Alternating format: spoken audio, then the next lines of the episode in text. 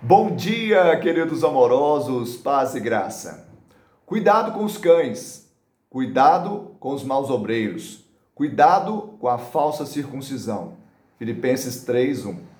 Quero terminar esta semana com o mesmo cuidado que Paulo teve com os filipenses, alertando-os contra a religiosidade, contra a justiça própria. A palavra circuncisão no original grego significa mutilação.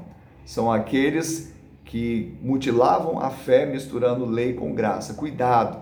Não há, sabemos que não há como vivermos na graça e não vivermos debaixo da justiça que procede de Deus. Não há como vivermos na graça, sermos desafiados nela e ainda confiarmos na carne.